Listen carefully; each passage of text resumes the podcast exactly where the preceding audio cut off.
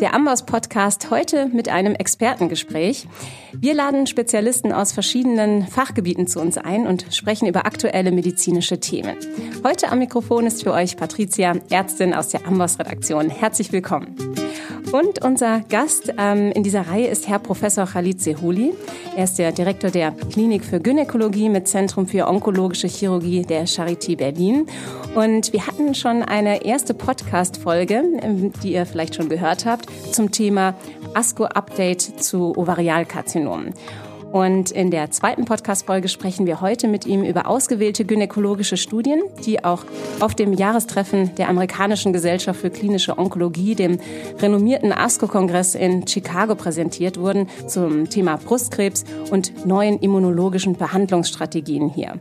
Herzlich willkommen, Herr Professor Sehuli. Ich freue mich sehr, dass Sie hier sind. Ja, erstmal herzlichen Dank für die großartige Möglichkeit, mit Ihnen in Dialog zu gehen, weil ich denke, das ist das, was Wissenschaft tatsächlich viele Jahre auch versäumt hat, das zu thematisieren und auch zu erklären. Also das ist Wahnsinn, wie medial auch dieser ASCO wirkt. Da sind ja unheimlich viele Journalisten, da werden täglich Pressekonferenzen gegeben. Und das heißt, sie kommen nach Haus und ihre Patienten wissen ja. schon mehr als sie selbst.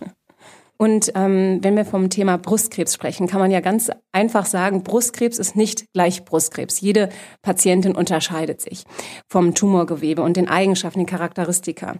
Und ähm, ein besonderer Bereich ist ja der triple-negative Brustkrebs. Und da habe ich, als ich sozusagen über den ASCO-Kongress gelaufen bin, durch diese Ausstellungsflächen lief, ein ganz großes Plakat gesehen mit einem folgenden Schriftzug. Und ich übersetze ihn gleich mal ins Deutsche. Und zwar stand da drauf, Wussten Sie, dass Patienten mit triple-negativem Brustkrebs eine schlechte Prognose haben mit einem hohen Rezidivrisiko innerhalb von zwei Jahren und ein höheres Risiko haben zu versterben, und zwar innerhalb von fünf Jahren. Und ähm, jetzt die Frage an Sie als Experten, woran liegt das? Wie unterscheidet sich ein triple-negativer Brustkrebs von den anderen Brustkrebsformen, die man sonst auch so kennt? Genau, weil das triple-negative Mammakarzinom bedeutet, dass bestimmte Expressionsmuster die ein gesunder, äh, eine gesunde Brustzelle oder ein weniger aggressiver Tumor hat, fehlen. Da geht es um die Hormonexpression, da geht es um die Östrogenrezeptoren, da geht es um die äh, Progesteronrezeptoren und da geht es auch um die HER2-Expression. Das sind ja alles Targets, die für Zielgerichtstherapeuten geeignet sind. Das triple-negative Mammakarzinom ist der Tumor beim Brustkrebs, der die höchste Unruhe in der DNA-Stabilität hat, deswegen häufig BRCA-positive Frauen, die genau das also aus diesem genetischen Hintergrund geborene Mammakarzinom aufweisen und sie können mit der antihormonellen Therapie, die sehr erfolgreich ist, mit den verschiedenen Aromatasehämmern und ähm, antihormonellen Strategien, kommen sie nicht weit, weil sie kein, kein Schloss haben für den Schlüssel. Und genauso mit der HER2-Expression. Das heißt, Sie können die Antikörper, die wir sonst einsetzen und mit exzellenter Effektivität nicht einsetzen. Und die klassischen Chemotherapeutika beim Mammakarzinom mit Triple-Negativen haben auch geringe Ansprechraten. Und deswegen versucht man seit Jahren, dieses Patientenkollektiv anders zu behandeln und zum Beispiel mit platinhaltigen Therapiestrategien einzusetzen und, wie es jetzt auch äh, versucht wird, mit immunologischen Ansätzen. Und jetzt wurde ja in den USA im März 2019 die erste Immuntherapie in dieser Indikation zugelassen. Und das ist ja auch ein wirklich bedeutender Therapiefortschritt für die First-Line-Therapie des metastasierten ähm, triple-negativen Brustkrebs. Die Grundlage für die US-Zulassung war ja eine Studie namens Impassion 130, eine Phase-3-Studie, die auch jetzt auf dem ASCO ja präsentiert wurde. Und darin konnte letztlich gezeigt werden, dass Frauen mit metastasiertem triple-negativen Mammakarzinom von einer Kombinationstherapie aus Chemotherapie, in dem Fall NAP-Paclitaxel, zusammen mit Atezolizumab profitieren, wenn bei ihnen ein positiver PDL-1-Status auf den tumorinfiltrierenden Immunzellen nachgewiesen werden konnte. Und was ich gelesen hatte, war, dass eben im Vergleich zur Kontrollgruppe, die eben nur die Chemotherapie erhalten hat und kein Immuncheckpoint-Inhibitor, verlängerte sich die progressionsfreie Zeit um zweieinhalb Monate und das Gesamtüberleben um mehr als neun Monate. Und das ist ja ein Überlebensvorteil für eine sehr aggressive Erkrankung, ähm, die enorm ist. Vielleicht nur nochmal die Sensibilisierung dahin, dass es gar nicht immer um die Monate geht, sondern hier geht es auch um den Effekt und zwar hier gemeint statistisch gesehen über die Risikoreduktion. Also die Hazard Ratio ist viel wichtiger, als immer nur den Durchschnitt sich anzugucken. Warum? Weil Sie natürlich eine Patientengruppe haben, die profitieren, sag ich mal, drei Monate und dann profitiert eine Patientin, die 15 Monate ist. Das heißt, man sollte immer auch die Hazard Ratio angucken und die lag, glaube ich, bei 0,62, was einen sehr starken Effekt. Also eine 38-prozentige Risikoreduktion für das Ereignis das ist schon was sehr Starkes. Wir kennen sonst beim Mammakarzinom häufig Risikoreduktion um 15, 20 Prozent. Das ist also das ist schon ein starker Effekt. Unabhängig davon, wie, wie Sie sehr schön dargestellt haben, war das die Kombination in dem Fall.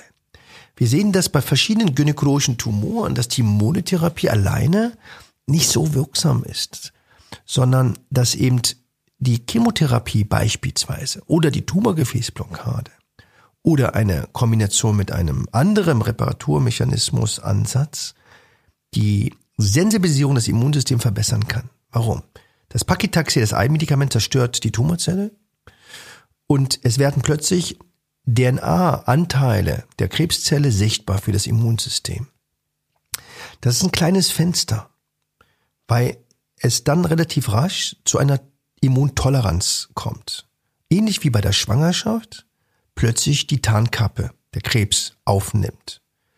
Und die Berührung mit dem Immunsystem über eine Tarnkappe so verändert, dass das Immunsystem glaubt, es ist eigenes Gewebe, eigenes Familiengut.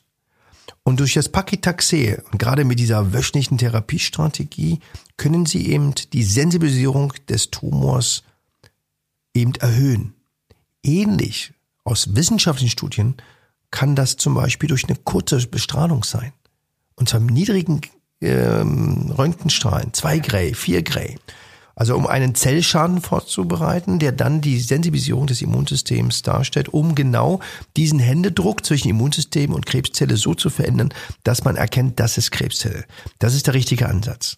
In unserem anderen Podcast ähm, haben Sie das wunderbar erklärt, wie Checkpoint-Inhibitoren funktionieren. Also ähm, hört auch gerne mal in unseren anderen Podcast rein zum Thema Ovarialkarzinom.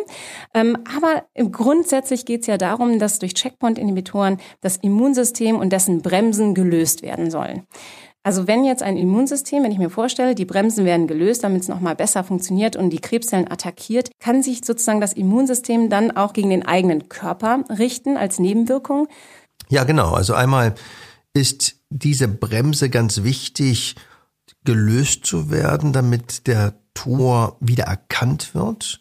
Also nachdem die Enttarnung durch die PDL-Expression aufgehoben wird, kann zu einem die Makrophage mit den Immunkompetenzzellen viel mehr agieren und die Bremse, auf die letztendlich die anderen T-Helferzellen liegt, gelöst werden. Weil sie sehen, aha, da muss ich wieder aktiv werden, weil sie sehen gar nicht, dass als Notwendigkeit dort zu interagieren, und zwar einmal mit der immunkompetenten Zelle, hier der Makrophage und der Tumorzelle. Dieses Wechselspiel der T-Helferzellen spielt aber auch in der ganz normalen Immunantwort jeglichen Organs und jeglichen Organkonzeptes eine besondere Rolle. Insbesondere bei den Drüsen, bei der Schilddrüse, bei der Hypophyse, aber auch bei dem Gehirn.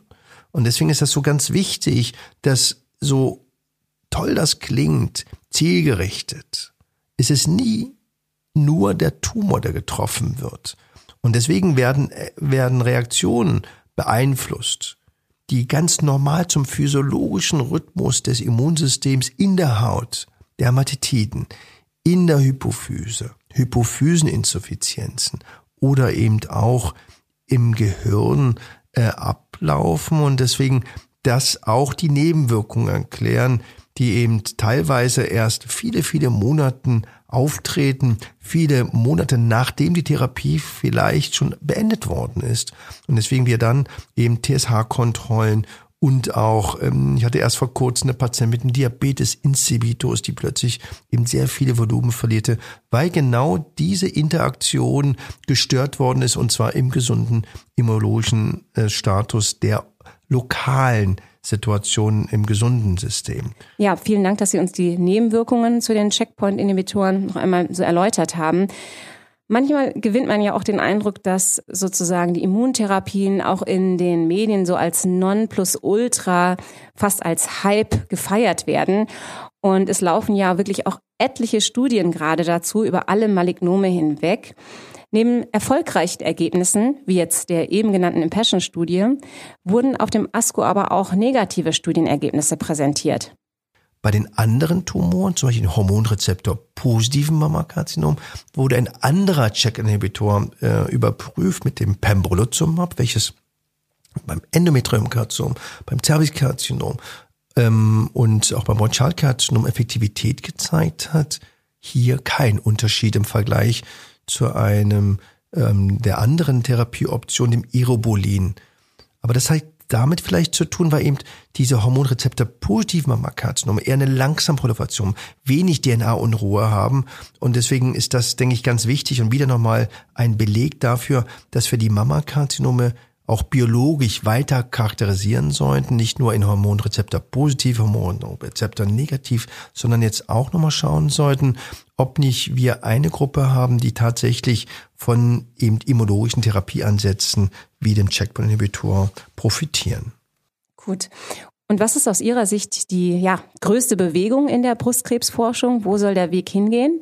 Da geht es genau um diese Frage, wie kann ich frühzeitig das Metastasierungsmuster erkennen? Welche Frauen mit einem niedrigen ähm, Brustkrebsrisiko im Sinne von Wiederauftreten braucht tatsächlich eine zielgerichtete Therapie oder sogar eine Chemotherapie, weil wir sehr viele Frauen übertherapieren, dass wir ähm, ja, Risikogruppen viel besser differenzieren können um zu schauen, welche brauchen eine Antihormonentherapie, welche brauchen eine zielgerichtete Therapie mit HER2-expressionsgetriggerten Behandlungen oder eben wie jetzt mit den immunologischen Behandlungen. Das heißt, wir gehen immer weiter in die personalisierte Medizin und ähm, da ist auch die größte Bewegung erfreulicherweise gerade bei den Tumoren der Frau und hier das Mammakarzinom ganz besonders.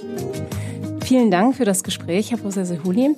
Wir ähm, sprechen in einer dritten Podcast-Folge noch zum Thema Sarkome. Darauf freue ich mich sehr. Schaltet auch gerne wieder ein und ansonsten sage ich Tschüss und bis zum nächsten Mal. Alle Infos zu unseren Podcasts und der Amboss Wissensplattform findest du auch unter go.amboss.com slash podcast.